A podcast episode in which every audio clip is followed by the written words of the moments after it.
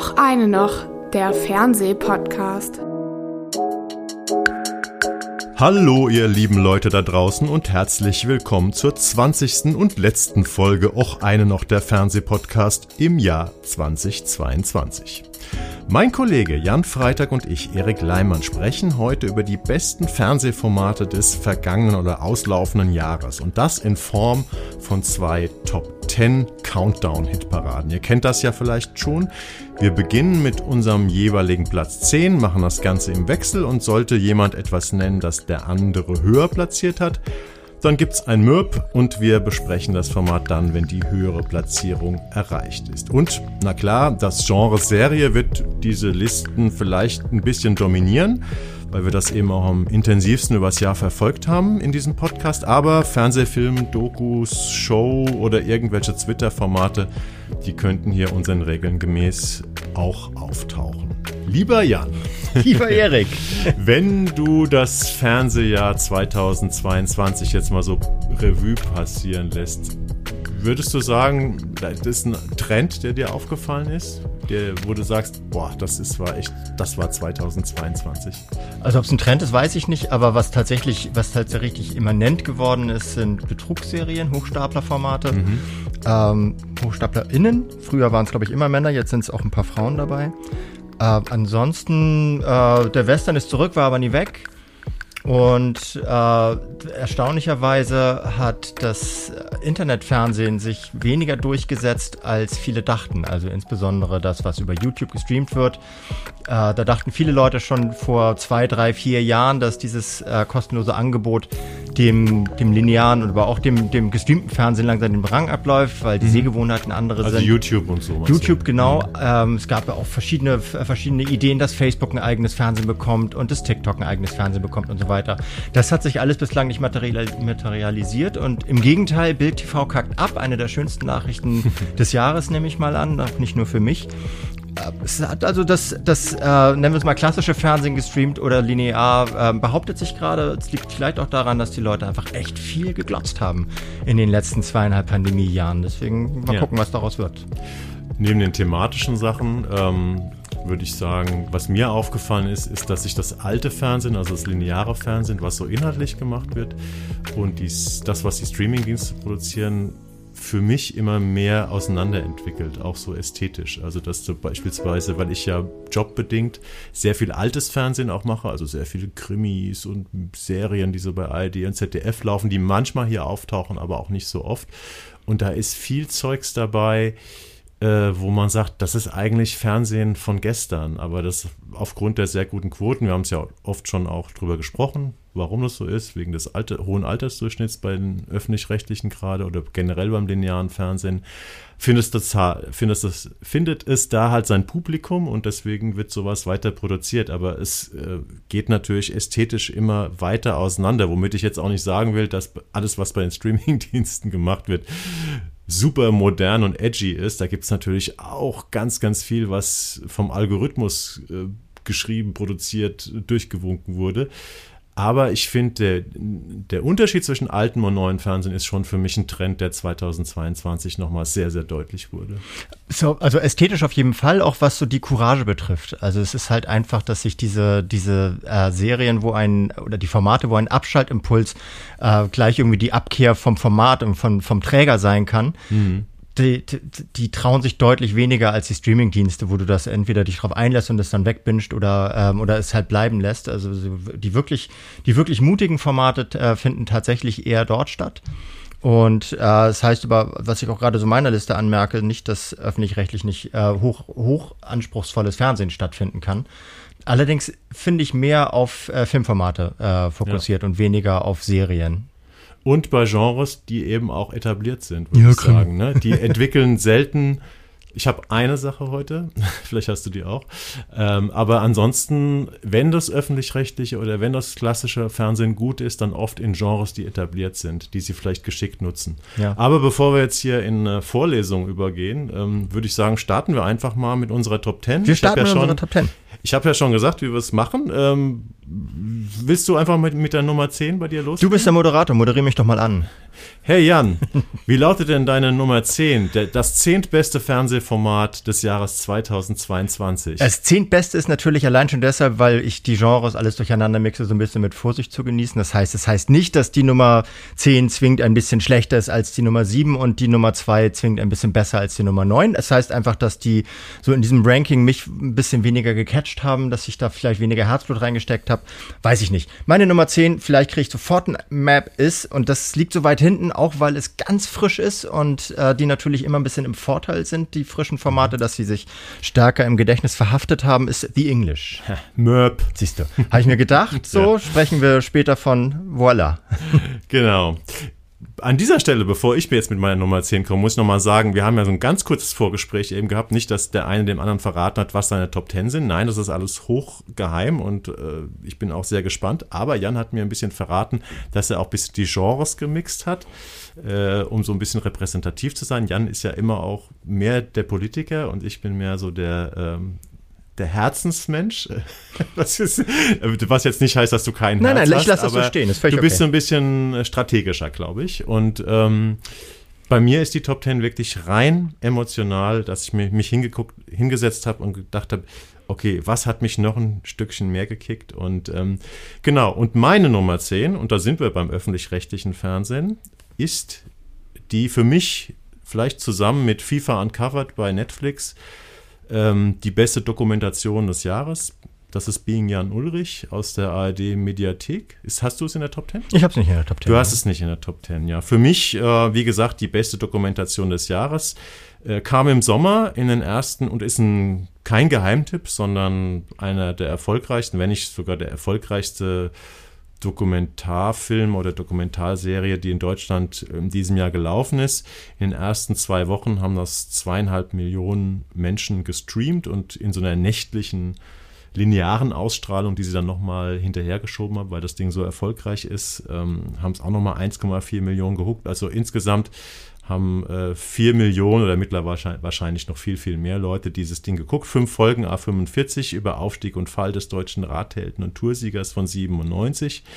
Für mich ein unglaublich menschliches, tief berührendes ähm, Porträt und das ohne Interview, ja, wie wir damals festgestellt haben, also ohne aktuelles Interview mit Jan Ulrich. Der möchte ja jetzt seine eigene Geschichte erzählen im kommenden Jahr bei Amazon. Wurde ja groß vorgestellt bei der Amazon, bei der deutschen Amazon-Präsentation im Herbst in Berlin. Ich frage, sag mal, harter Stoff, weil besser als diese Doku, die die ARD gemacht hat, kann eigentlich eine Dokumentation nicht mehr werden. Und ich empfehle dieses Ding. Es ist nach wie vor in der ARD-Mediathek zu sehen. Auch explizit Leuten, die sich null für Radsport oder für Jan Ulrich interessieren. Es ist einfach eine Doku, die man gesehen haben muss. Ja, vor allen Dingen auch, ich erinnere mich da auch gut dran, obwohl ich da selber damals gar nicht drüber geschrieben hatte, weil es eben mitten im Sommer lag weil, weil da äh, Figuren zu Wort kommen, die man so nicht erwartet hätte und die eine unglaubliche Nähe zu Jan Ulrich zugelassen haben. Also unter anderem Lance Armstrong. Es ja. hat mich, ich kannte die Geschichte überhaupt nicht, dass der sozusagen his life saved hat. Das war, das war ein, das war wirklich einer, der ihm so einen Anker zugeworfen hatte. Man hört von Lance Armstrong ausschließlich Schlechtes eigentlich. Und so wie es scheint, ist das ein, ist das ein sehr philanthropischer Mensch, der vor allen Dingen unter, ähm, unter Kollegen sehr, sehr mitfühlend war. Also äh, auch schon stärker in der Zeit, als er noch aktiv war, als man dachte, wo er immer die Leute irgendwie auf der Zielgeraden weggeruppt hat. Das sind so Figuren, die da reinspielen, die, die das wirklich sehr ergreifend machen und gleichzeitig aber auch kenntnisreich. Also ja. ist, ein, ist ein gutes Format, kann ich auch echt empfehlen. Auf jeden Fall. Also wer es noch nicht gesehen hat, es sind wahrscheinlich viele von euch haben es gesehen, aber die es noch nicht gesehen haben, müssen sich das angucken. Ähm, ich sage ja immer, es gibt ja Leute, ich habe vielleicht meine beiden besten Sportlerbiografien, äh, die ich in meinem Leben gelesen habe, die sind über Sportler, die mich im Vorfeld überhaupt nicht interessiert haben. Nämlich ähm, Miro von Ronald Reng, also Miroslav Klose, mhm. Oder äh, diese ähm, Andre Agassi Autobiografie Open, die wurde mir auch mal empfohlen. Und das sind die beiden besten Sportlerbiografien, die beiden bewegendsten Bücher, die ich äh, in diesem Genre gelesen habe. Und äh, über beide Protagonisten hätte hätte man mir vorher das gesagt, hätte ich gesagt, ja, ach, interessieren mich andere Leute mehr. Insofern, auch wenn ihr Jan Ulrich langweilig findet, schaut euch die Doku an.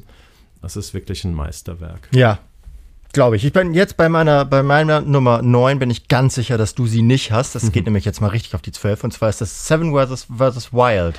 ich hatte, glaube ich, schon, wir hatten da schon mal ein bisschen ja. small drüber getalkt. YouTube-Format. Ist ein YouTube-Format, wo ich gerade gesagt hätte, dass YouTube nicht dazu in der Lage war, bislang den, den äh, klassischen Fernsehsendern oder Portalen den Rang abzulaufen. Es ist, wird es auch hiermit nicht machen, aber das ist ein so wahnsinnig interessantes Format. Das ist so eine Art äh, so Dschungelcamp für Kampfschweine, also ein radikalisiertes Dschungelcamp. Es äh, gehen da nämlich sieben Leute, die alle so aus der Influence-Szene kommen und dadurch eher so leidlich bekannt sind außerhalb dieser digitalen, ähm, dieser digitalen Zone, gehen äh, in Panama in in so eine Art Bootcamp und dürfen sich sieben Dinge aussuchen, die sie mitnehmen. Sie müssen nicht, können aber maximal sieben Dinge mitnehmen. Das reicht dann von der Machete bis zum, bis zum Moskitonetz oder Kippen. Einer von denen nimmt auch ein paar Kippen mit. Und äh, die sind aber nicht gemeinsam in dem Camp, sondern alleine. Jeder eine Bucht für sich, zwei Frauen, fünf Männer.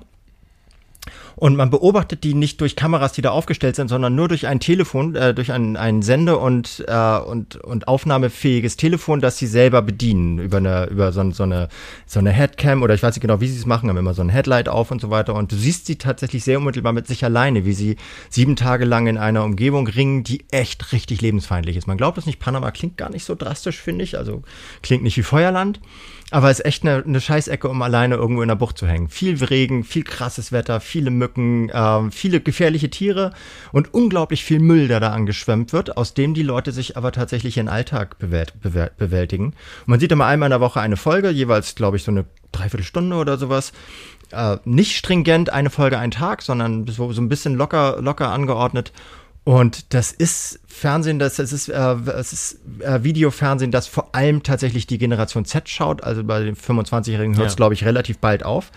Ich habe es auch durch meinen Sohn kennengelernt und es ist hochinteressant. Und es ist nervig natürlich, weil es Influencerinnen sind, aber es ist hochinteressant. Ich habe mir tatsächlich, äh, ich musste deswegen die ganze Zeit lachen, weil du, du hast ja letzte Woche mal darüber erzählt und ich habe äh, dann tatsächlich mal eine halbe, dreiviertel Stunde reingeguckt. Ähm, es ist wahrscheinlich das preiswerteste äh, Format, was wir heute besprechen, oder? Schätze ich mal. Das nee, ist immerhin ein genialer ne? Zug, dass die Leute sich irgendwie da selbst filmen. Ja. Brauchst also kein Team. Also mich hat's, ich habe aber wirklich nur eine halbe Stunde reingeguckt und zwei Protagonisten habe ich, glaube ich, gesehen. Und das steht und fällt natürlich ähm, mit der Frage, wie spannend oder nervig findet man diese Person, die da gerade versucht, in der Wildnis zu überleben. Ne? Wenn das irgendwie Leute sind, die als Dampfplauderer äh, Hohlköpfe extrem nerven, dann nervt es natürlich auch beim Zuschauen. Wenn man die Leute irgendwie sympathisch oder interessant oder so findet, nervt es weniger. Ach, es sind sieben Du findest, Leute, die, die nerven, also die, die unterhalten mehr, als dass sie nerven? Die nerven äh, sind trotzdem unterhaltsam. Mhm. So, das gehört, das geht da, glaube ich, Hand in Hand. Wie gesagt, die Person kannte ich vorher nicht und werde sie auch danach wieder vergessen, hoffe ich. Und es ist so, wird von einem so einem leicht toxischen YouTuber namens Fritz Meinecke, äh, der, der organisiert das, der hat schon viel Bullshit im Internet verbreitet, also viel Misogyn Bühnenscheiß und viel auch so ein bisschen so fast in eine Querdenkenszene rein und sowas. Also den muss man wirklich mit Vorsicht genießen. Und die sind alle, das sind alles so dampfplaudernde, äh, so, so, so Knalltüten irgendwie, die aber so einer ist von der Bundeswehr und ein paar sind natürlich auch so ein bisschen einfach so Leute, die irgendwelche Mist ins Internet reinsenden und damit äh, 450k äh, Followerinnen haben und so. Das ist aber eigentlich in, einfach nur interessant, denen zuzugucken, wie die, wie deren Persönlichkeiten zusammenbrechen innerhalb mhm. dieser sieben, okay. äh, sieben Tage. Und du meinst nicht, dass es praktisch dieser Effekt, dieser Effekt da äh, eine Rolle spielt, dass man dass die Influencer wissen, dass man das von ihnen erwartet, dass ein großes Drama passiert und sie zu brechen drohen. Habe ich nicht das Gefühl, weil das ist auch, ich will es jetzt auch nicht überhöhen. Natürlich ist das alles Inszenierung und natürlich sind das Inszenierungsgenies, dadurch, dass sie aus Scheiße Gold machen im Internet. Ähm, aber äh, ich kaufe denen sehr viel ihrer, ihrer Gefühlshaushalte ab, die sie da, die, äh, die, die da so nach außen brechen, weil die sind wirklich auf sich alleine gestellt. Okay. Die fangen an, irgendwie wie, äh, wie, wie Tom Hanks damals mit Volleybällen zu reden und so. Das Wilson. ist wirklich in kürzester Zeit. Und das ist, es ist wirklich interessant. Und selbst abzüglich der, äh, der, der großen Wahrscheinlichkeit, dass das nicht alles real ist, was wir da mhm. sehen, ist das, was, was den Eindruck von Realness erweckt, äh, aus meiner Perspektive von jemandem, der nicht zur klassischen Zielgruppe ähm, gehört, wirklich interessant. Deswegen empfehle empfehle ich das. Schaut mal rein, ist für Okay. Umme. So, ist ein bisschen Werbung drin, aber auch nicht über die Maßen. Es gibt ein Preisgeld, das aber verspendet wird. Also die, das, was die Leute gewinnen, die, ja- die halt am Ende da als Sieger oder Siegerin hervorgehen, ist noch eine Frau drin. Ähm, das äh, dürfen die nicht behalten, sondern die dürfen sich einen guten Zweck aussuchen. Und dann wird es wahrscheinlich, Fritz Meinecke wird es dann wahrscheinlich an, weiß nicht, an Pegida spenden. ähm, und andere werden es wahrscheinlich an irgendwas, irgendwas mit Nachhaltigkeit spenden, weil das ist eine echt verdreckte Gegend, diese, diese, diese Natur. Das hat mich auch gewundert, bevor wir es jetzt zum ganz großen Thema machen, aber der viele Müll, der da rumlag, das fand ich auch eher Voll deprimierend. Ja. So, aber So, Schluss. und äh, dramaturgisch sozusagen nicht ungeschickt. Äh, meine Nummer 9 ist tatsächlich The English ähm, auf Magenta TV. Mhm. Sechs Folgen, Western-Miniserie, eine knappe Stunde, seit 26.11. dort zu sehen. Wir hatten es erst neulich bei unserem Western-Special im Podcast. Äh, ja, ähm, warum hattest du es ausgesucht? Weil es, finde ich, fast eine neue, eine neue filmische Kunstform entwickelt hat. Die Art und Weise, wie das gefilmt ist, in einer Ruhe, die gleichzeitig oftmals so vom, vom Bildschirm brüllt, mit einer Gewalt, die ästhetisiert wird, ohne sie, ohne sie äh, beliebig zu machen. Das habe ich so noch nie gesehen. Also Ja. unabhängig von den, von den fantastischen DarstellerInnen, Emily Blunt, also als britische Rächerin irgendwie auf dem Weg durch die Great Plains, ist alles toll. Aber mich hat vor allem dieser, dieser visuelle Appeal hat mich förmlich umgehauen. Ich habe, glaube ich, in meinem Text geschrieben, der wilde Westen als Albtraum in traumhaften Bildern. Also es wird ja vor allem diese Härte, dieses, äh, dass man eben schneller um die Ecke gebracht werden kann oder sterben kann oder was auch immer, äh, als man schauen kann im wilden Westen. Äh, Also diese feindliche Umgebung in einer atemberaubend schönen Optik gefilmt extrem merkwürdige Dialoge, die einem aber trotzdem reinziehen. Tolle schauspielerische Leistung von Emily Blunt und diesem noch vorher relativ unbekannten Chesky Spencer, der diesen Indigenen spielt. Also wir verfolgen die Geschichte von einer englischen Lady, die in die äh, USA des Jahres 1890 kommen, in den Wilden Westen, weil sie dort den Mörder ihres Sohnes rächen will. Und dort tut sie sich zusammen mit einem indigenen Scout ähm, und das, das wird eine sehr spezielle Beziehung, Freundschaft, wie auch immer. Es ist eine manchmal etwas mysteriöse Serie. Es ist gerade, wenn man die ersten drei Folgen braucht man, glaube ich, äh, um überhaupt die Handlung so in den Details zu verstehen. Aber es ist ein wirklich eine meisterhafte Miniserie von Hugo Blick, dem englischen Showrunner.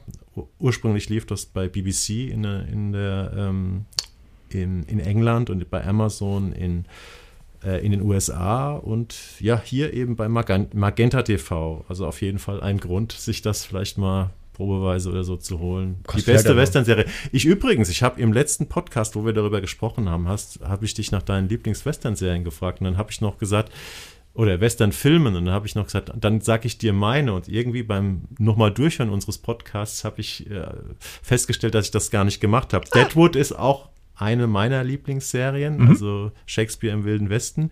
Aber meine alten Lieblingswestern sind eigentlich ein ganz, ganz großer Klassiker, Butch Cassidy und Sundance Kid von 69 mit ähm, Paul Newman und Robert Redford. Finde ich nach wie vor einen überragenden Film. Und von den etwas jüngeren Western, ich weiß nicht, ob du den gesehen hast, und da ist schon fast so von, der, von dem elegischen Faktor her so ein bisschen eine, äh, eine Verbindung zu The English. Hast du gesehen die Ermordung äh, des Jesse James durch den Feigling Robert Ford, The Assassination? Habe ich gesehen, ja, ja.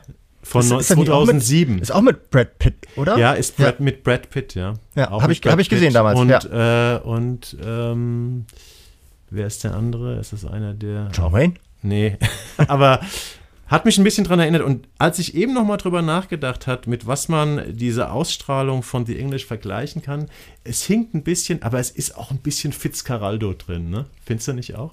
Hab Fitzcarraldo lange ohne, nicht geguckt. ohne den manischen Klaus Kinski. Diese Figur gibt es nicht. Also stellt euch vor, Fitzcarraldo, wer Fitzcarraldo mag, zieht Klaus Kinski ab. Die Geschichte, das Wilde, das optisch Überragende, das Wahnsinnige, dann habt ihr The English und das ist ein Tipp von beiden von uns. Unbedingt, ja, Ne? ist echt. Kommen wir Toll. zum nächsten. Wer ist dran? Du, ne? Ich bin dran. Cleo, Netflix. Mhm. Hast du? Nee, habe Nee. ich nicht. Habe ich tatsächlich auch nicht gesehen. Okay, ja, ich habe das, äh, ich habe auch nicht drüber geschrieben. Es ist manchmal, ist es, ist, bin ich da ein bisschen, bin ich da ein bisschen entdeckt, fest, ne? äh, spät ja. entdeckt. So, Mhm. es nervt ein bisschen so, dass, also es nervt mich manchmal selbst, dass ich äh, praktisch nur noch Sachen gucke, über die ich halt, mit denen ich auch beruflich zu tun hatte. Das habe ich geguckt, weil ich dachte, es haben so viele Leute davon geredet. Dann schaue ich mal eine Folge, habe die zweite geguckt, die dritte und habe sie dann irgendwie weggesaugt, alle acht Teile. Ist ja auch ein Riesenhit, ne? Ist ein. Riesenhit und es ist so ein bisschen, ich meine, Jella Hase als Stasi-Killerin, die irgendwie äh, wegen eines Komplottes im Knast landet und nach der Wende dann auf so einen Rachefeldzug geht. Ähm, das ist wie so ein, das ist wie so ein Knallbonbon, der mit Reißzwecken gefüllt ist. Also es ist so, es ist wahnsinnig funkensprühend, es ist unglaublich bunt und schrill und gleichzeitig hat es eine Brutalität, die sich in sich selber selber wälzt, von so großer selbstreferenzieller äh, Blutfreude. Das ist echt, das saugt einen richtig rein und ich habe es wirklich, ich habe es richtig gerne geguckt. Ich habe es wegen Jella Hase geguckt, ich habe es aber auch wegen Dimitri Schad als so ein bisschen ihr, ihr befreundeter Gegner oder äh, was, was, äh, erst gegen sie, weil er sie enttarnen will und irgendwann kommen sie aber natürlich zusammen auf eine gewisse Art. Ich habe das echt weggesaugt und wer das noch nicht gemacht hat, Netflix hat ja eh, haben ja eh alle, saugt euch das mal auch rein. Es war so witzig, weil die erste Rezension, die ich dazu gehört habe, ähm, eigentlich aus sehr berufenem Munde, war ein totaler Verriss. Und dann dachte ich, ah, okay, Das war FAZ, oder? Äh, nee, das sage ich jetzt einfach nicht an dieser Stelle. Ach so. Und danach habe ich aber nur noch positive Kritiken gehört, sowohl von Bekannten als auch irgendwie ähm, gelesen. Äh, und bis heute habe ich aber tatsächlich noch nicht reingeguckt, aber ist auf meiner Liste. ja, gut. Ne? Genau. Deine Acht. Meine acht. Äh, weiß nicht, ob jetzt ein Mörb kommt von dir. Auch wieder öffentlich-rechtliches Fernsehen, ARD Mediathek Miniserie. Dort aber nicht mehr vorhanden. Ich sage euch gleich, wo es äh, stattfindet. Euer Ehren. Nee, darfst du. Habe ich mir gedacht, dass es Ja? nimmst. Ja. Okay. Also für mich, ähm, übrigens jetzt ARD, ich habe extra nochmal gecheckt, ist nicht mehr in der, in der Mediathek. Wenn ihr das schauen wollt, müsst ihr das jetzt über Lionsgate, das ehemalige Starsplay, gucken. Da ist es in der Flatrate mit drin. Oder Rakuten TV, falls das irgendjemand hat. Bei Apple und Amazon kann man es gegen Geld ähm, schauen. Ist eine 6x45-minütige Miniserie und zusammen mit Der Pass Staffel 2, die ich jetzt einfach mal zugunsten von Euer Ehren hier weggelassen habe, sind das die beiden besten deutschen Krimiserien des Jahres 2022. Und ich glaube, nirgendwo gibt es so viel Auswahl ähm, wie im Genre deutsche Krimiserie, äh, weil da einfach unfassbar viel produziert wird. Das meiste ähm, kann man vernachlässigen. Ähm, und für mich war äh, Euer Ehren auch der im Gegensatz zu der Pass Staffel 2, was auch sehr gut war, der weniger erwartbare Volltreffer, zumal es sich ja um eine Adaption handelt, ne? weil es ist eine, äh, eine, eine deutsche Adaption von einem israelischen Format, was auch ähm, in Amerika mit Brian Cranston als Your Honor äh, durchgegangen ist. Und äh, David Navrat, der Autor und Regisseur, der hat hier eine ungemein verdichtete Erzählung äh, über einen Richter gemacht, der sich Batsch eine, ja, dessen Sohn, ich, ich glaube, wir müssen das, glaube ich, gar nicht nochmal nacherzählen, oder? Ach, weiß ich doch. Also da- so die Dann- Grundkonstellation finde ich schon. Weißt du es noch? Willst du es Ja, ja, jetzt, also der, der Sohn eines sehr, sehr ehrenhaften, äh, respektablen Richters äh, wird straffällig und er fängt, versucht ihn rauszuhauen und äh, schlittert immer mehr auf die andere Seite des Gesetzes, die er sonst einfach ein, immer mit, einem großen, mit einer großen Liebe zum Recht ähm, bekämpft hat. Und das ist Das so, so Gleiche, dieser, dieser, dieser ganze Prozess ist auch saugefährlich, weil der Gegner ist, sind halt brutale Mafioso, Genau. Mafiosi. Also er legt sich mit allen an, so Und- in, inklusive der eigenen Lieben und so. Und das ist, äh, das ist sehr, sehr vielschichtig erzählt. Klingt erstmal nach einem Plot, den man schon tausendmal gesehen hat, aber dieses ganze, dieser ganze Prozess, da, da, läuft ab wie ein wunderbar geöltes Uhrwerk. Da ist keine Szene zu viel in diesem Krimi. Ähm, das ist einfach schauspielerisch und vom Drehbuch her ganz, ganz oberste Schublade. Und Starke sieht- Frauenfiguren kommen noch ja, hinzu. Genau. Echt? Ähm, also sind auch, ähm, genau, sind auch drin. Ähm, Sebastian Koch spielt den Richter, Tobias Moretti spielt einen Gangster, Paula Bär, die tolle Paula Bär ist drin. Ähm, der den Sohn spielt, Tadeo Kufus, kannte ich vorher nicht, macht das auch super. Und ich finde, was euer Ehren halt gezeigt hat, ist, ähm, wenn du richtig, richtig viel Mühe in ein Drehbuch verwendest, also auf ein Drehbuch verwendest, was du dann rausholen Ja, bis ins kleinste Details, die, die einem auffallen, wenn wenn's, wenn's halt, wenn sie, wenn sie gelaufen sind, fragt man sich hinterher, was war das? Ja. Und merkt dann, das war, das war beiläufig und trotzdem immanent wichtig. So toll tolles, also ein tolles unfassbar Format, konzentriertes äh, Werk. Ja. Hätte ich auch drin gehabt, habe ich dir überlassen. Schön, dann bist du jetzt wieder dran. Ja, ich habe eins, das ist eine, äh, eine Miniserie, eine dokumentarische Miniserie auf Arte und heißt Rottet die Bestien aus. Mhm. Ich weiß nicht, du davon gehört du, glaube ich, mal Screenshot, ähm, habe ich nicht auf der Liste, weil ich es auch nicht gesehen habe. Okay, ja, was ist von äh, Raoul Peck, den vielleicht einige kennen, weil er mit I'm Not Your Negro einmal Oscar-Kandidat war für, für die beste Dokumentation. Ähm, der arbeitet darin dass die Kolonialgeschichte der Welt im Grunde genommen seit dem, eigentlich fast seit dem Mittelalter. Es ist ein amerikanischer Dokumentarfilm? Es ist ein amerikanischer Dokumentarfilm. Er ist, glaube ich, aus Haiti, aber es ist ein amerikanisches Format oder ein amerikanisch-britisches Format. Und er arbeitet diese, diese Kolonialgeschichte am, am Beispiel der eigenen Biografie ab. Also er hat selber auch in seiner, in seiner Ahnenreihe Menschen, die vom Kolonialismus betroffen waren und äh, verlinkt das Ganze in einer sehr kreativen Bild- und Tonsprache mit den, äh, mit, mit einigen der schlimmsten äh, Probleme, die wir heutzutage haben. Sowas wie Rassismus und Misogynie und äh, jede Art von Xenophobie, die, die sich äh, aus seiner Perspektive sehr, sehr äh, stark aus dem Kolonialismus heraus erklären lassen, bis hin zu den tiefsten Abgründen des Kapitalismus so. Und das macht er mit fast schon wissenschaftlicher Tiefgründigkeit. Und ist es trotzdem, klingt jetzt so ein bisschen wie so eine äh, Vorlesung oder so? Oder ist es trotzdem auch unterhaltsam? Oder ist es einfach so ein Brett, was irgendwie fasziniert? Nee, es ist eben gerade. Schwer zu gucken ist? Nee, es ist eben nicht schwer zu gucken, weil er, weil er sehr viele Genres mischt. Also er macht so ein bisschen Reenactment, er geht irgendwie auf Tauchfahrt zu gesunkenen Sklavenenschiffen und er, er bastelt immer wieder kleine Animationselemente ein. Es gibt immer wieder einen Soundtrack, der so ganz stark ähm, zum, äh, zum, zur Bildsprache kontrastiert und so. Es ist im Gegenteil, es ist eben kein, es ist ist kein äh, Hochschulvortrag oder noch schlimmer Volksschulvortrag, sondern es ist tatsächlich, es ist tatsächlich der, der Versuch, mit den, mit den Mitteln der, der digitalen Gegenwart, also mit den medialen Mitteln der digitalen Gegenwart, die äh, Geschichte, die uns heute tagtäglich betrifft, erlebbar zu machen und das Ganze auf eine Art, die unglaublich schmerzhaft ist, diesen Schmerz aber, aber eben in ein ästhetisches Konzept bettet, der, der, der ähm, das das einigermaßen erträglich macht. Und äh, kann man immer noch in der Arte-Mediathek Kann man sehen, in der Arte-Mediathek immer noch sehen, ja. Super. Super. Ja, dann ähm, komme ich auch zu etwas Kulturellem. Ähm, auf meiner Liste auf Platz 7 ist die amerikanische Serie Tokyo Vice wusste ich auch. Ich bin, du bist ein offenes Buch für mich.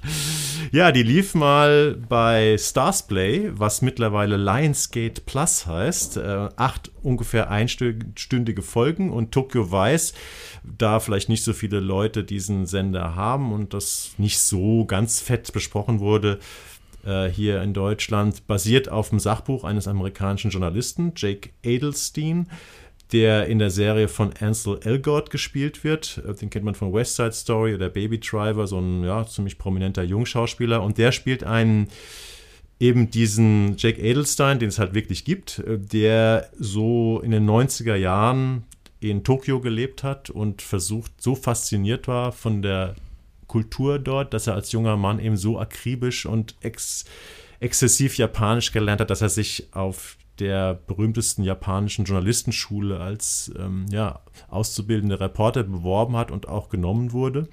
Als einziger und erster Weißer wahrscheinlich. Und das ist gleichzeitig, die Serie ist so eine Coming-of-Age-Geschichte über diese Hauptfigur, wie sie sich da als in, in Tokio praktisch bewegt und ähm, was sie da kennenlernt. Und gleichzeitig ist es ein Krimi, weil es geht um die ähm, japanische Mafia. Und also ich würde mal sagen, ähm, wahrscheinlich ist die erste Folge von Tokyo Vice, übrigens von Michael Mann, dem großen Michael Mann inszeniert, die Serienfolge, die mich in diesem Jahr aus dem Stand am meisten begeistert hat. Es ist einfach Faszination pur. Unglaubliche Bilder, unglaubliche Locations. Die haben über ein Jahr in ganz merkwürdigen Gegenden von Tokio gedreht. Sehr, sehr hochwertiger Look. Und diese Serie übt so eine ganz merkwürdige Faszination aus, als wäre man selber in dieser fremden Welt oder würde am liebsten den nächsten Flieger nehmen und dahin reisen, um selbst mit eigenen Augen diese, ja, das alles zu erkunden. Okay, das hat mich total umgehauen. Ja, nee, mich, also ich habe, äh, wenn, wenn es vorher auch nur einen Ansatz von der Idee gegeben hätte, da mal hinfahren zu wollen, hat mich diese Serie endlich von, endgültig davon überzeugt, da will ich nicht hin.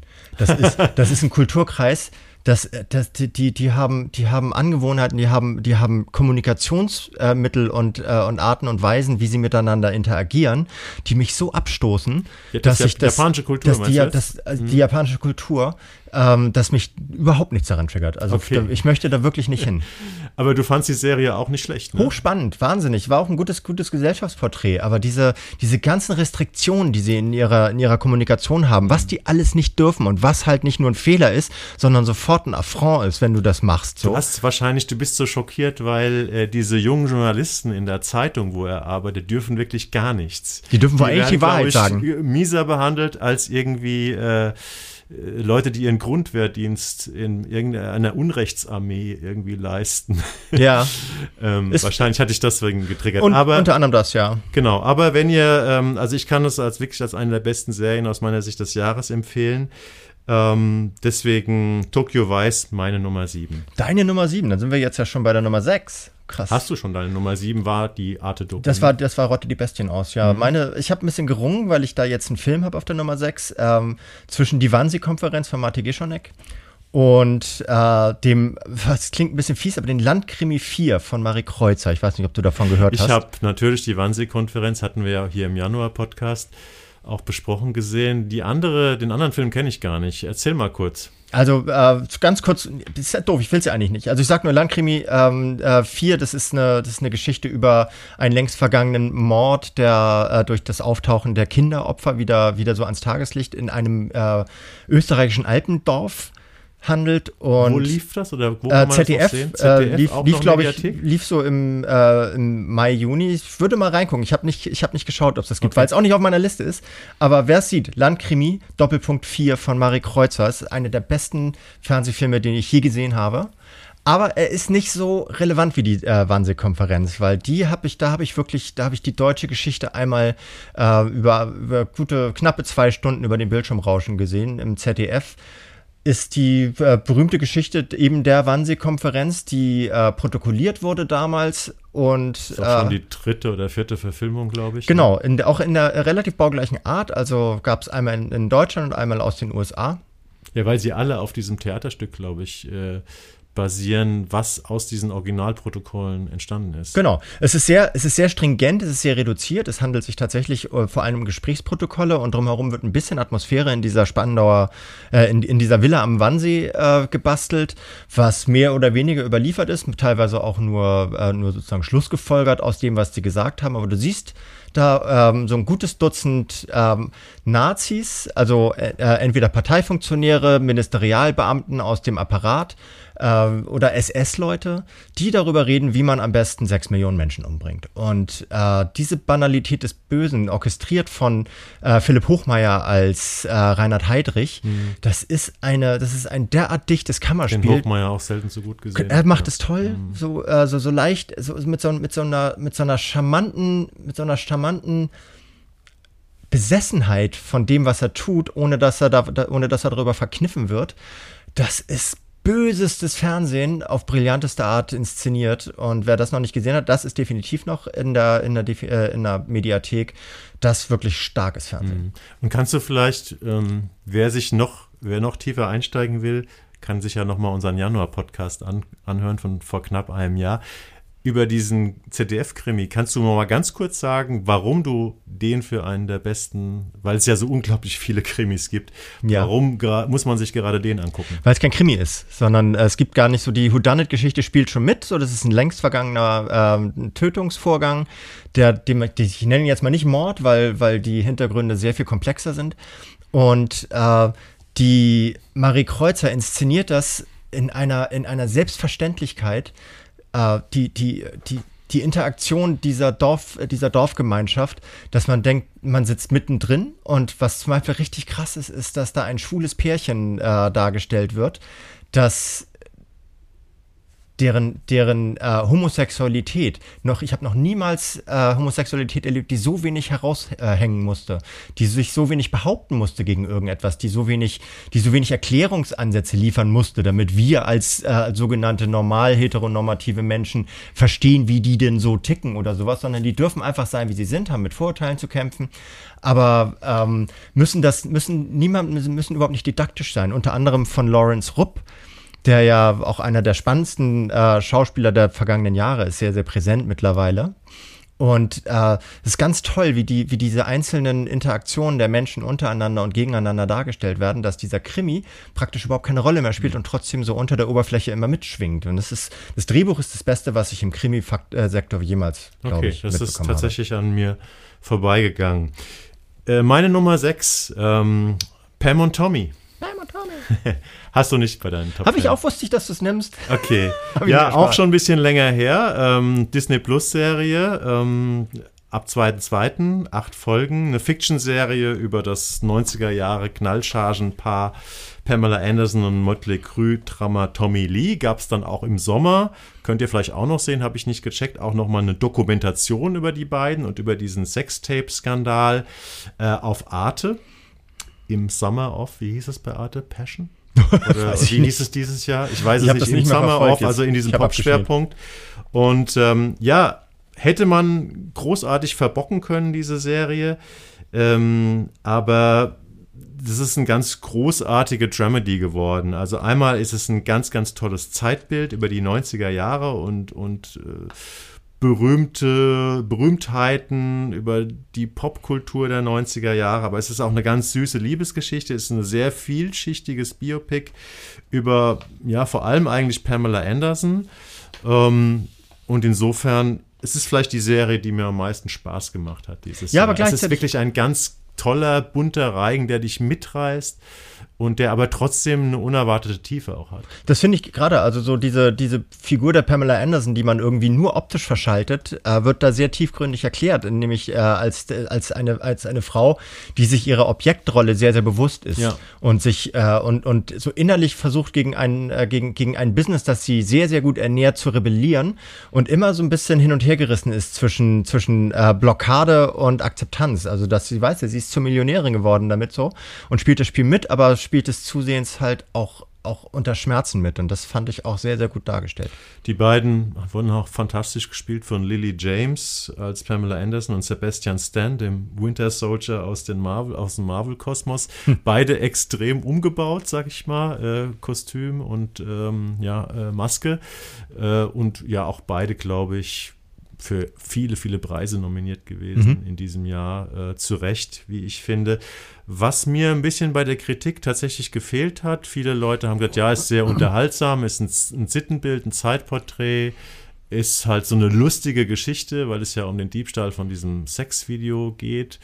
Ähm, aber tatsächlich die Tiefe, die du auch angesprochen hast, die charakterliche Tiefe, gerade die dann auch ähm, in diesen oberflächlichen Figuren eigentlich so auf den zweiten Blick mitgespielt und mitgeschrieben ist in der Serie, darüber hat, fand ich, kaum jemand geschrieben. Aber also du hast die, darüber geredet, über diese, ja, über diese Nebenstrangerzählung. Ich habe hab mir so. unheimlich viele Kritiken zu der Serie durchgelesen und äh, die meisten waren ja recht positiv. Aber mhm. ich glaube, ich habe sie noch ein bisschen positiver gesehen als viele andere, weil ich fand, dass das auch eine wirkliche Tiefe hat, die einen berührt hat die ja in vielen Rezensionen fand ich gar nicht so, so rausgearbeitet wurde. Okay, so viel also, habe ich nicht davon gelesen, deswegen weiß also ich. Also die nicht. Serie ist grandios unterhaltsam, macht ganz viel Spaß, ja. hat ganz viel Witz. Ja. Seth Rogen spielt auch eine fantastische äh, Nebenrolle als der Typ, der die Sexvideos geklaut hat. Ähm, kann ich nur wärmstens empfehlen. Auch wer, da sind wir wieder bei Leuten, die einen eigentlich nicht interessieren, wer sich null interessiert für Pamela Anderson und Tommy Lee, Schaut euch die Serie an, vielleicht äh, danach würdet ihr sagen, gut, dass ich es gemacht habe. Ja, guck mal, mein Platz 5 ist so ein bisschen so eine Art, so eine Art Prequel, glaube ich, dazu, so ein dramaturgisches Prequel.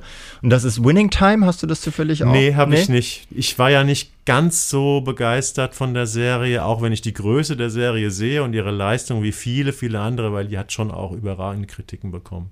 Ja, ich habe sie, ich stelle sie so ein bisschen in so einen, so einen Kontext von, äh, von so popkulturellen Phänomenen der späten 70er äh, bis, bis äh, späten 80er Jahre, die weltweit unglaublichen Einfluss hatten. Hier ist es bei Winning Time, eine Sky-Serie von HBO, zehn Teile von Adam McKay der so den Weg der LA Lakers von einem Mittelklasse-Basketballteam zum Team Hollywood Ende der 70er Jahre erklärt. Das ist im Grunde genommen die Geschichte. Erzählt das aber äh, nicht einfach nur so chronologisch sozusagen als Gruppenbiopic, sondern auch mit einer, mit, mit einer Freude am Zerstören von gängigen und tradierten äh, Filmmechanismen und Handlungsstringenzen und so weiter, die auch wahnsinnig viel Freude Collagenhaft, wie man das Collagenhaft, vierte Wand kennt, wird ständig ja. Mhm. durchbrochen, so, es gibt, es gibt ständig, es gibt ständig Film im Film im Film Situationen, sowas richtig geil, fand ich richtig geil. Und es passt aber unheimlich gut zu zwei anderen Formaten, die eher so die, die Grundlagen der Hip-Hop-Kultur bilden. Das eine ist, hast du vielleicht auch in deinem äh, Portfolio, ist Almost Fly dachte ich zuerst kurz. So War eine Serie, auch auf meiner erweiterten Liste, aber habe ich nicht in der Top 10. Okay, das, das erzählt, äh, ist eine deutsche Serie, auch auf Sky erzählt, die äh, das Entstehen des deutschen Hip-Hop, so Ende der 80er, Anfang der 90er Jahre. Und zweite Serie, ein bisschen nischiger, ist Die Welt von morgen. Es ist eine Arte-Serie, sechsteilig, die ein Porträt der französischen Gangster-Rap-Band äh, Nick Tamer darstellt, also ein fiktionales. Und beide, diese drei Formate zusammen ist, sind so ein bisschen. Ist das dein geteilter Platz 6? Das ist mein geteilter Platz 5, glaube ich sogar Ach, fünf, schon. Entschuldigung. So. Nee, ich habe aber tatsächlich, also vorne anstelle ich Winning Time, aber die beiden spielen also ein bisschen mit rein und sind, ja. sind alles Formate. Ich glaube, man kann Almost Fly bei Sky natürlich noch sehen. Die haben eh eine große Backlist. Und die Welt von morgen läuft auch noch bei Arte. Mhm. Und da ist es alles, beides sehr viel Hip-Hop. Und für Leute, die Hip-Hop mögen, ist da auch musikalisch ein. Also was natürlich bei Winning Time, ähm, vielleicht hat mich die Serie auch damals ein bisschen auf dem falschen Fuß erwischt. Es ist natürlich optisch grandios. Ne? Optisch ne? Also das ist wirklich Splitscreen. Der hat es geschafft, äh, die späten 70er in LA äh, auszusehen, äh, aussehen zu lassen wie auch wirklich die späten 70er, indem sie so ganz komisches Filmmaterial ähm, also verwendet haben. Überhaupt nicht kostümiert wirkt das Ganze nee, so. Das, das ist, ist so, als hätte man, selbst die, die inszenierten Szenen wirken wie dokumentarisch, das ist schon hammermäßig. Mhm. Also ist ein ganz großer Wurf. Äh, mich hat es vom Vibe her nicht so interessiert und äh, das ist ja nur die erste Staffel. Also diese Geschichte von den LA Lakers wird weitererzählt. Mhm. Ich glaube, es ist auch ein ziemlich erfolgreiches Format in den USA. Ja, ich war selber riesen Lakers-Fan in der Zeit. Ja. Das war meine Magic mein Johnson ist eine der wichtigen ja, Figuren in der Serie. Genau. Ne? Es war mein erstes, mein, mein erstes Fan, äh, Fantum, dieses, das sich außerhalb meiner Heimatstadt abgespielt hat. So. Mhm. Und deswegen hat mich das vielleicht auch so gekickt. Prima. Ja, kommen wir zu Platz 5. Ähm, weiß nicht, ob du es höher hast oder gar nicht. Äh, The Old Man? Habe ich einen höher. Hast du einen höher? ja. ja, dann. Dann hast du verkackt, jetzt bin ich dran. Bist du dran? Ja. Äh, mein, mein Platz 4 ist safe. Ich weiß nicht, ob du das vielleicht hast so. mein Platz 4 ist auch safe. Ah, guck mal, dann wollen wir ja, Wann Chor machen wir denn dann Old Man? Ähm, ich hab, dann mach du doch jetzt, mach, dann, dann darfst du gleich Old Man machen, ich mach dann jetzt Safe, wenn, es, wenn wir da eh gleich sind. Also es ist die ja, erste. Aber Old Man ist mein Platz 5 und bei dir ist es Platz. Platz 3. Ach so, okay, ja, dann, dann machen wir erst safe. Dann genau, machen wir safe, erst safe, weil ja. wir beide vier haben. Ja, Caroline Links erste Fernsehserie, ähm, 8 mal 45 Minuten auf Neo, porträtiert gewissermaßen zwei äh, Kinder- und Jugendtherapeutinnen, gespielt von Carlo Lübeck und Judith Bohle, die vier verschiedene, ähm, relativ junge PatientInnen äh, betreuen. 6, 10, 15 und 16. Sowas, genau. Ja. Also so zwischen, zwischen sehr kleinen und Teenager. Und ähm, das, du siehst im Grunde genommen nur, wie sie sich in, in ihren Therapiesitzungen mit diesen Figuren auseinandersetzen, mit diesen, mit diesen äh, Darstellerinnen dieser, äh, dieser äh, teils sehr brüchigen Charaktere, die alle möglichen psychischen Störungen haben oder teilweise auch einfach soziale Störungen haben. Und äh, das ist so wahnsinnig dicht, dicht inszeniert und so wahnsinnig, so wahnsinnig intensiv auf den Punkt gebracht, ohne dass man das Gefühl hat, es würde da überhaupt ein Drehbuch geben hat Caroline Links geschafft, den Leuten äh, Dialoge an die Hand zu geben, von denen ich mir vorstellen könnte, und mir wurde auch gesagt von Leuten, die selber äh, solche Therapieerfahrungen haben, entweder als Eltern oder als Kinder, schon hatten damals, ähm, dass das sehr nah an der Realität ist. Und das trotzdem unterhaltsam zu machen, ist für mich eine glatte 1 minus. Also ich fand auch, ähm, Safe ist auf jeden Fall die beeindruckendste, in Anführungszeichen, kleine Serie des Jahres für mich. Ich habe tatsächlich aus Zufall gestern Abend noch mal anderthalb Folgen gesehen. Äh, und das waren Folgen, die ich halt logischerweise schon gesehen habe, weil wir es schon hier im Podcast hatten und ich auch darüber geschrieben habe. Und es ist beim zweiten Sehen überhaupt nicht weniger spannend als beim ersten. Ähm, das ist so unfassbar echt. Die Kinder und Jugendlichen, die das spielen, man hat noch nie im fiktionalen Fernsehen, finde ich, Kinder oder Jugendliche so echt spielen sehen. Nicht im Deutschen. Also im Deutschen auf keinen Fall. Und auch die beiden ähm, Profi-Schauspieler, äh, Schauspielerinnen, äh, die die Therapeuten spielen, machen das auch super. Und es ist halt, wir haben ja hier schon öfter über Psychotherapie-Formate gesprochen, weil es auch sowas ist, was mich grundsätzlich interessiert. Und die Mutter aller Psychotherapie-Formate ist ja In Treatment, ne? Gabriel Byrne, HBO-Serie, auch wieder auf dem israelischen Format gibt es eine französische Adaption und alles Mögliche. Und ähm, ja, ich hatte ja auch mit der Caroline Link darüber gesprochen, die findet In Treatment auch toll, aber sie hat hier was ganz anderes gemacht, weil bei In Treatment, bei diesem Kosmos In Treatment, geht es ja immer um so sehr kluge Therapeuten, die unglaublich ähm, sensationelle Dinge analysieren, die selber sehr sperrige, komplexe Charaktere sind. Das Ganze läuft auch so ein bisschen, das sind richtige Plots, das läuft auf Twists hinaus, das ist alles sehr geschrieben, es ist toll geschrieben, wenn man auf gute Dialoge steht.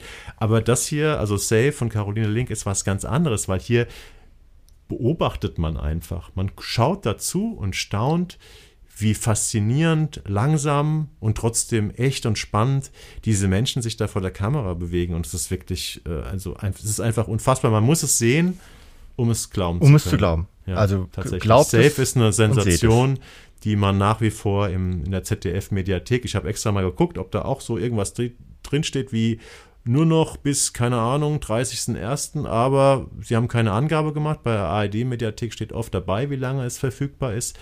Ähm, bei Safe nicht. Also schaut es euch besser an, bevor es irgendwann mal weg ist. Aber vielleicht haben wir auch Glück und es steht noch ganz lange da. Caroline Link hat mir übrigens gesagt, sie will keine zweite Staffel machen, weil sie eigentlich das Format Serie nicht interessiert. Sie will lieber Kinofilme mhm. machen. Äh, ja, wäre schön. Man würde den gern weiter zuschauen mit vielleicht neuen Patientinnen. Aber wahrscheinlich wird es ein One-Shot sein. Es war auch gut, das mal, mal ja. abzuschließen. Also nicht immer alles auszureiten. Es ist, das spricht natürlich auch für ihr Selbstbewusstsein, aber auch für ihr Standing in der Szene, ja. sich sowas einfach leisten zu können. Also wer einfach mal, weil sein ganzes Leben lang äh, Kino gemacht hat ähm, und dann einfach sagt, ich mache jetzt mal eine ganz kleine Fernsehserie und gleich so ein Ding. Ähm, also muss man schon sagen, große Künstlerin, Frau Link. Ja, und dann sind wir bei The Old Man. The Old Man. Dein Platz 3. Bisschen was anderes. Dein Platz 3?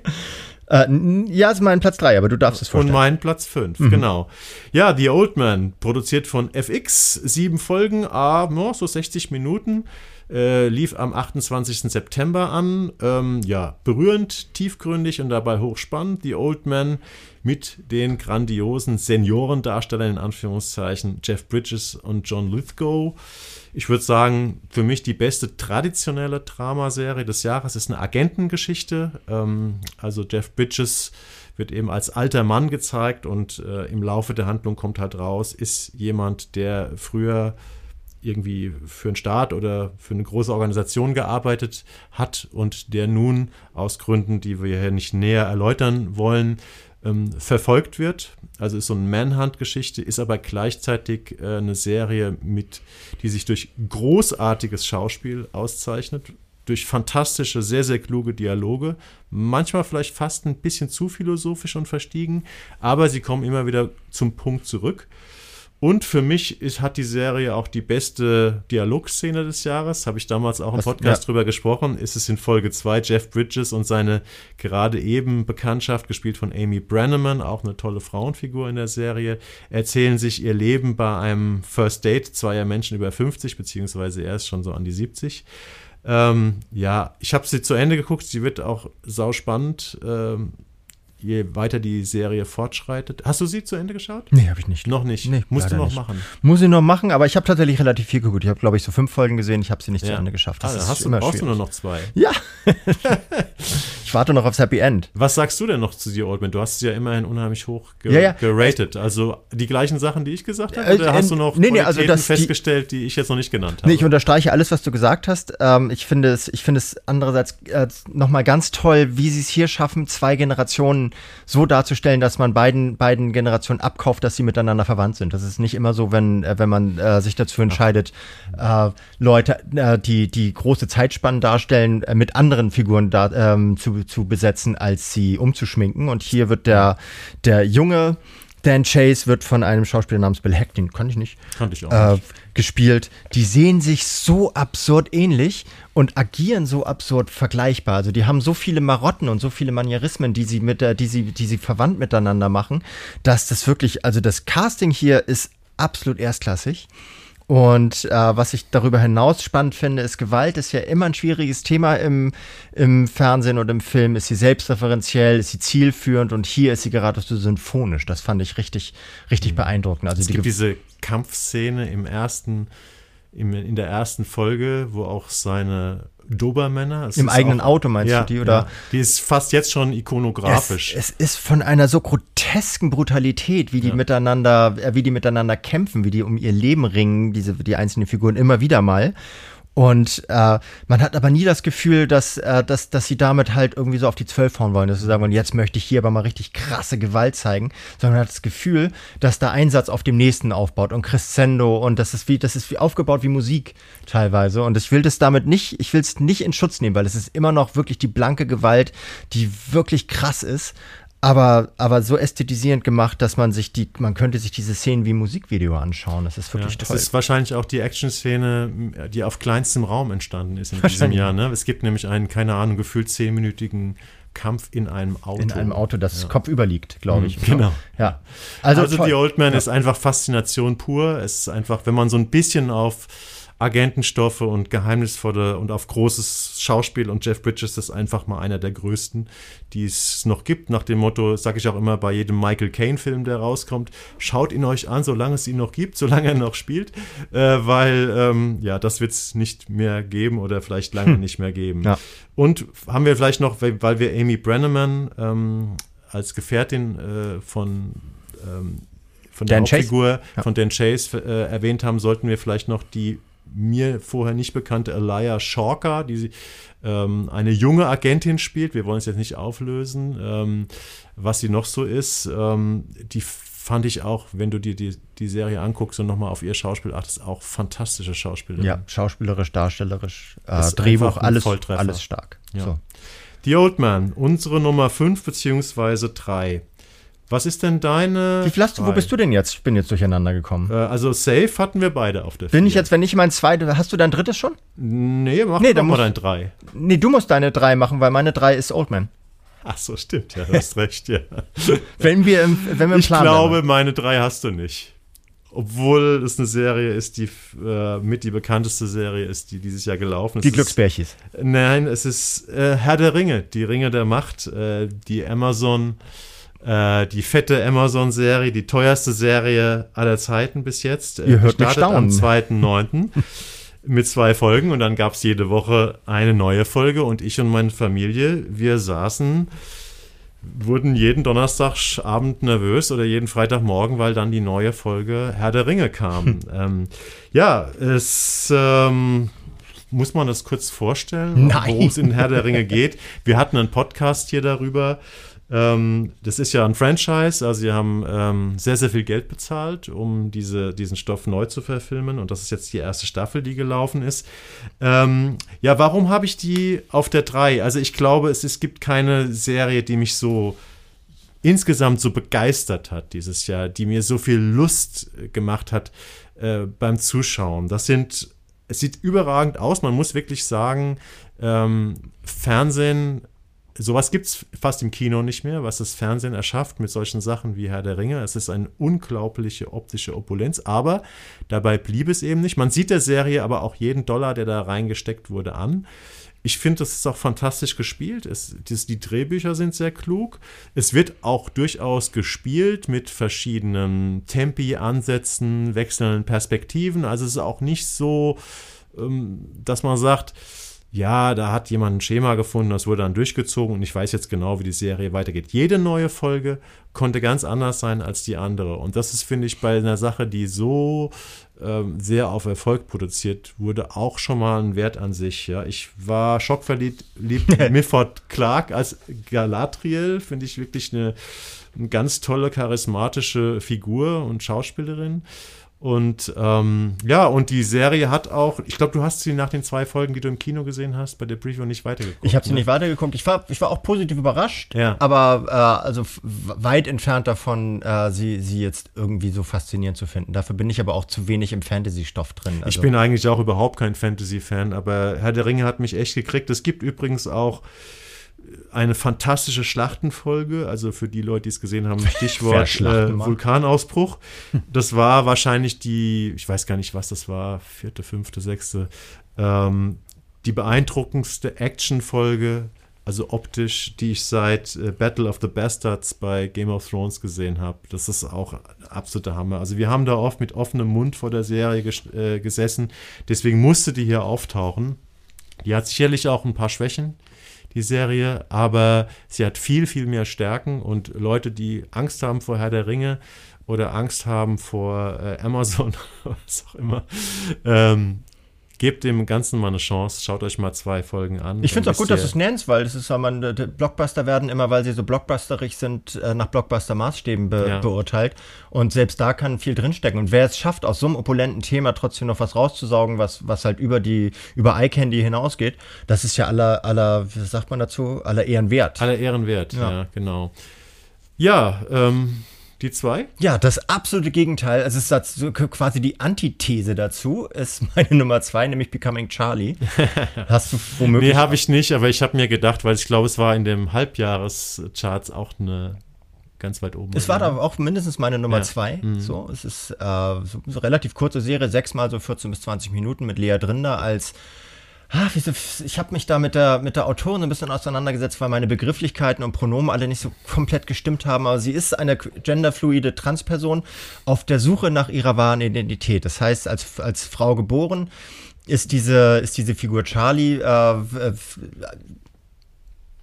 die, äh, die arbeitet sich so durch sechs Teile, äh, sechs, sechs Teile ihrer, ihres, wie soll man das nennen, so Coming-of-Age-Lebens in so einem Offenbacher äh, Ghetto, so, so, so, so eine Hochhaussiedlung. Und sie macht das, sie macht das mit einer großen Liebe zu ihrer eigenen Figur, mit einer großen Übereinstimmung zu ihren eigenen Prinzipien, habe ich das Gefühl. Und die Geschichte ist so klug und ergreifend erzählt, dass, dass sie mich richtig gecatcht hat. Also ich habe die zweimal geguckt, die Serie. Ich habe auch von anderen gehört, die selber aus dieser Szene stammen, dass es gut gemacht ist. Die waren jetzt nicht so überschwänglich wie ich.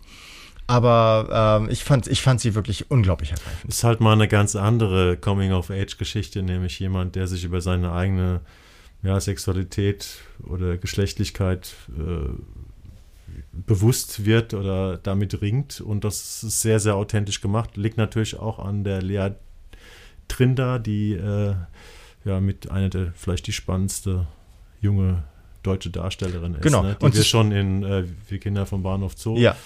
Und echt herausfordernd. Ne? Also so, einfach ein kommender Superstar in ja, meinen Augen. So, ich weiß jetzt auch gar nicht, also der, äh, der, äh, die Person, die das geschrieben hat, Leon H. Lau, habe ich jetzt wahrscheinlich auch eben gerade schon wieder ein falsches Pronomen äh, verwendet. Also ich glaube, so, du hast ihn, sie, aber auch echt gefressen. Ne? Ja, Weil du hast, ne, glaube ich, schon im Podcast, den wir darüber gemacht haben, über deine Auseinandersetzung mit ihm, ihr äh, ja, mit der, äh, nö, da, da, hatte ich mich darüber, darüber aufgeregt, dass, äh, dass die Person mir, mir eine lange Mail mit meinen Fehlern geschrieben habe. Und daraufhin habe ich reagiert und es kam nie wieder was zurück. Das magst das, du ja gar nicht, ne? Das mag ich gar nicht. Wenn, ja. wenn, wenn man mir nicht antwortet, das mag ich gar nicht. Ja, das, also ich, ich antworte antwortet immer. Jan, wenn ihr euch mal eine Mail bitte, schreibt. Ja. Bitte.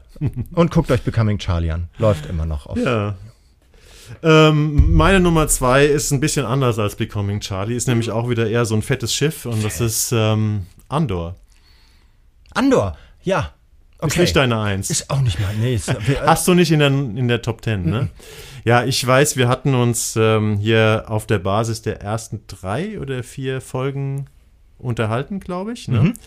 Ähm, die neue Star Wars Serie auf Disney Plus, zwölf Folgen unterschiedlicher Länge. Die ersten drei Folgen äh, wurden freigeschaltet am 21. 9. Und damals haben wir hier auch im Podcast darüber gesprochen. Äh, ja, es geht um Diego Luna, der spielt Cassian Andor, ein, ja, ein, ja, so ein Kleinkrimineller, späteres Mitglied der Rebellen, äh, den man aus dem Kinofilm Rogue One, A Star Wars Story von 2016 kennt.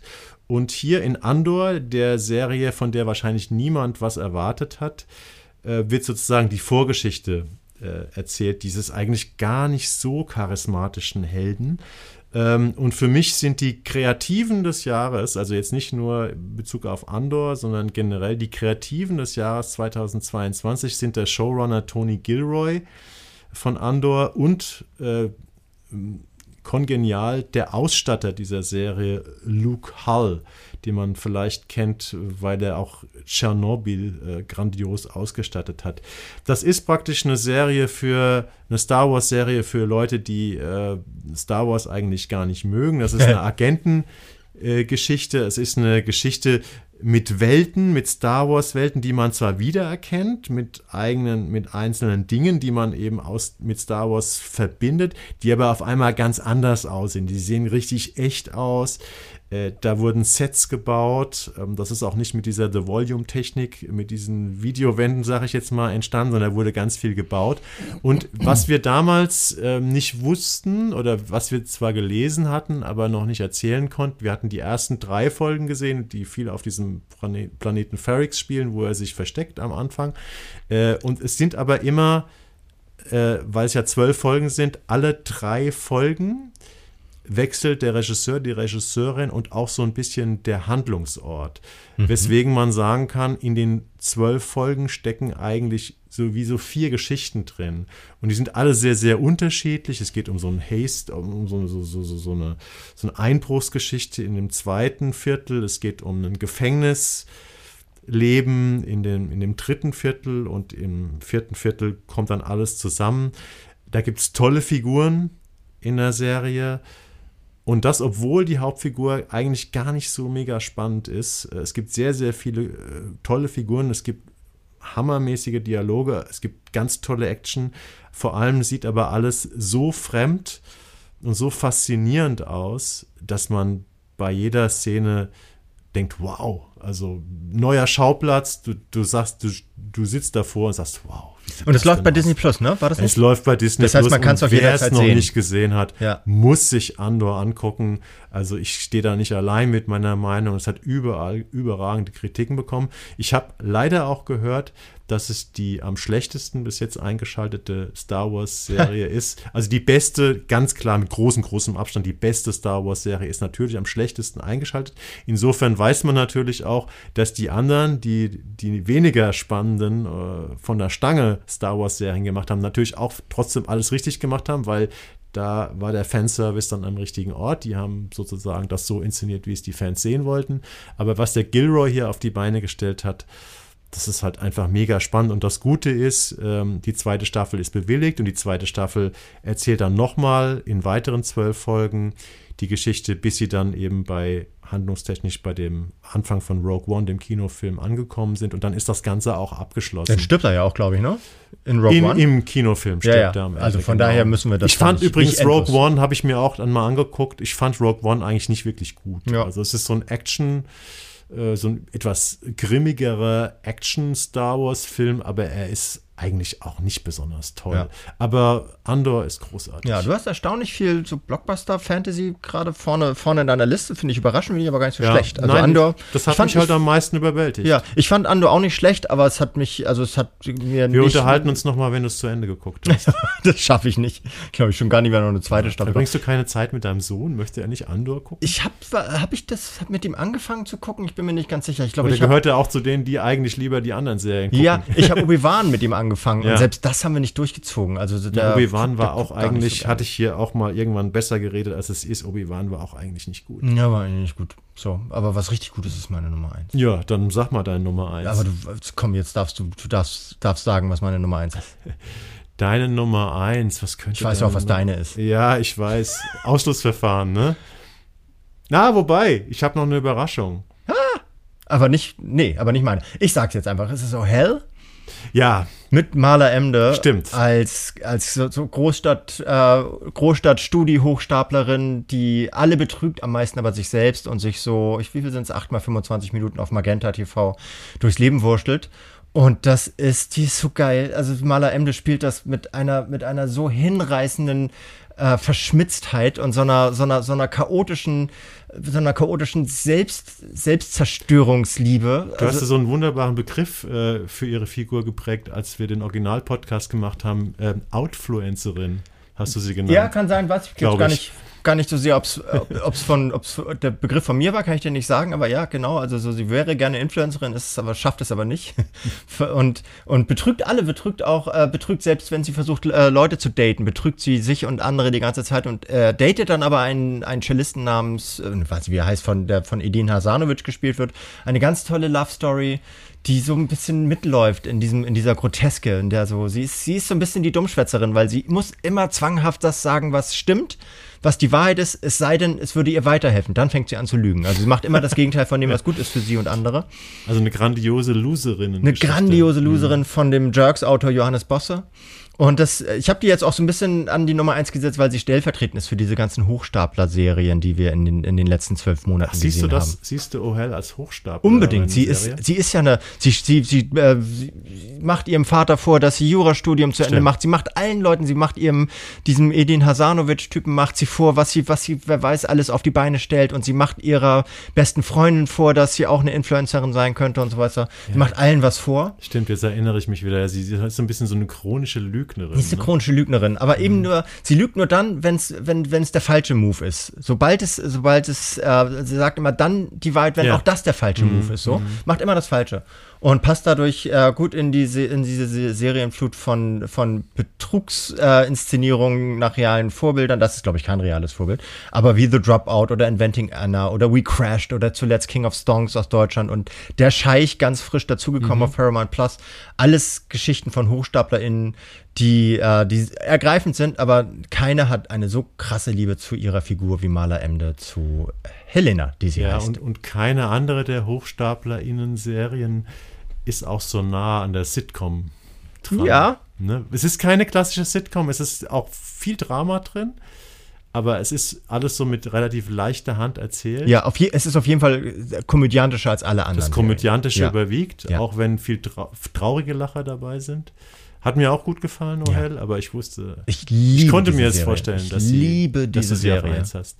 Und Maler Emde ist natürlich auch immer äh, jemand, der ein Format also fast immer besser macht. Ja. Ne? ja. Super. Ja. Ja, die Nummer eins. Willst du sie anmoderieren? Oder, ich, achso, äh, ich, ich, vermute mal, es ist Severance. Ja. Ich äh, kann jetzt auch nochmal auflösen, warum ich ähm, House of the Dragon haben wir gar nicht hier erwähnt. Äh, und das liegt bei mir einfach daran, dass ich tatsächlich es bis heute nicht geschafft habe, über die zweite Folge hinauszukommen. Mhm. Also ich als großer Game of Thrones Fan, äh, man, und ich war ja von gerade von der ersten Folge von House of Dragons sehr, sehr positiv angetan. Ich hatte mir dann auch die zweite noch angeschaut. Ähm, die fand ich auch noch gut, aber dann hat es mich ein bisschen weniger gekickt. Vielleicht hatte ich Angst davor, dass es danach nicht mehr ganz so gut sein würde. Mhm. Äh, aber irgendwie lag es vielleicht auch daran, dass zeitgleich dann Herr der Ringe lief und ich konnte unmöglich zwei Fantasy-Serien durcheinander gucken. Deswegen habe ich hm. Shame on Me bis heute nicht zu Ende geguckt, aber ich werde es auf jeden Fall in den nächsten Wochen nachholen. Das ist der Grund, warum es auf jeden Fall hier nicht ähm, äh, stattfindet. Vielleicht hätte es auch nicht stattgefunden, wenn ich es gesehen hätte. Aber ich doch, ich hätte mir vorstellen können, dass es hier stattfindet. Deswegen ist äh, es eine klare Nummer 1 Severance. Hatten wir auch schon vor relativ langer Zeit, lief nämlich am 18.02. bei Apple TV Plus an. Unsere einzige Nennung heute von Apple TV. Ja, Plus, interessant, dabei haben, machen die so brillante Serien. Ja, aber sie machen nicht so viel. Ne? Sie okay. machen nicht so viel. Ja. Ich habe viel Deutsches dabei, du hast ein bisschen mehr Internationales ja. auch dabei. Also Severance, neun Folgen, äh, sehr unterschiedliche Länge, 41 bis 58 Minuten. Ja, eine Serie, die ich deswegen auf der Eins habe, weil man sie wahrscheinlich mit nichts vergleichen kann, äh, was überhaupt bis jetzt im Serienbereich lief. Man könnte sagen, es ist eine Science-Fiction-Serie. Äh, man könnte sagen, es ist ein groteskes Drama. Äh, ich habe mal geschrieben, äh, George Orwell meets The Office. Äh, hm. Adam Scott spielt in dieser Serie ähm, den Abteilungsleiter eines Konzerns mit einer obskuren Personalpolitik. Ähm, das ist eine Serie, die mit Patricia Arquette, äh, Christopher Walken, John Turturro hochkarätig äh, besetzt ist. Und ähm, ja, es geht praktisch um eine Work-Life-Balance der anderen Art, denn die Mitarbeiter, die in diesem Konzern anfangen, müssen sich einem operativen Eingriff unterziehen, der dazu führt, dass sie zwei Persönlichkeiten haben. Eine Persönlichkeit, die am Arbeitsplatz lebt und nur diesen Arbeitsplatz kennt.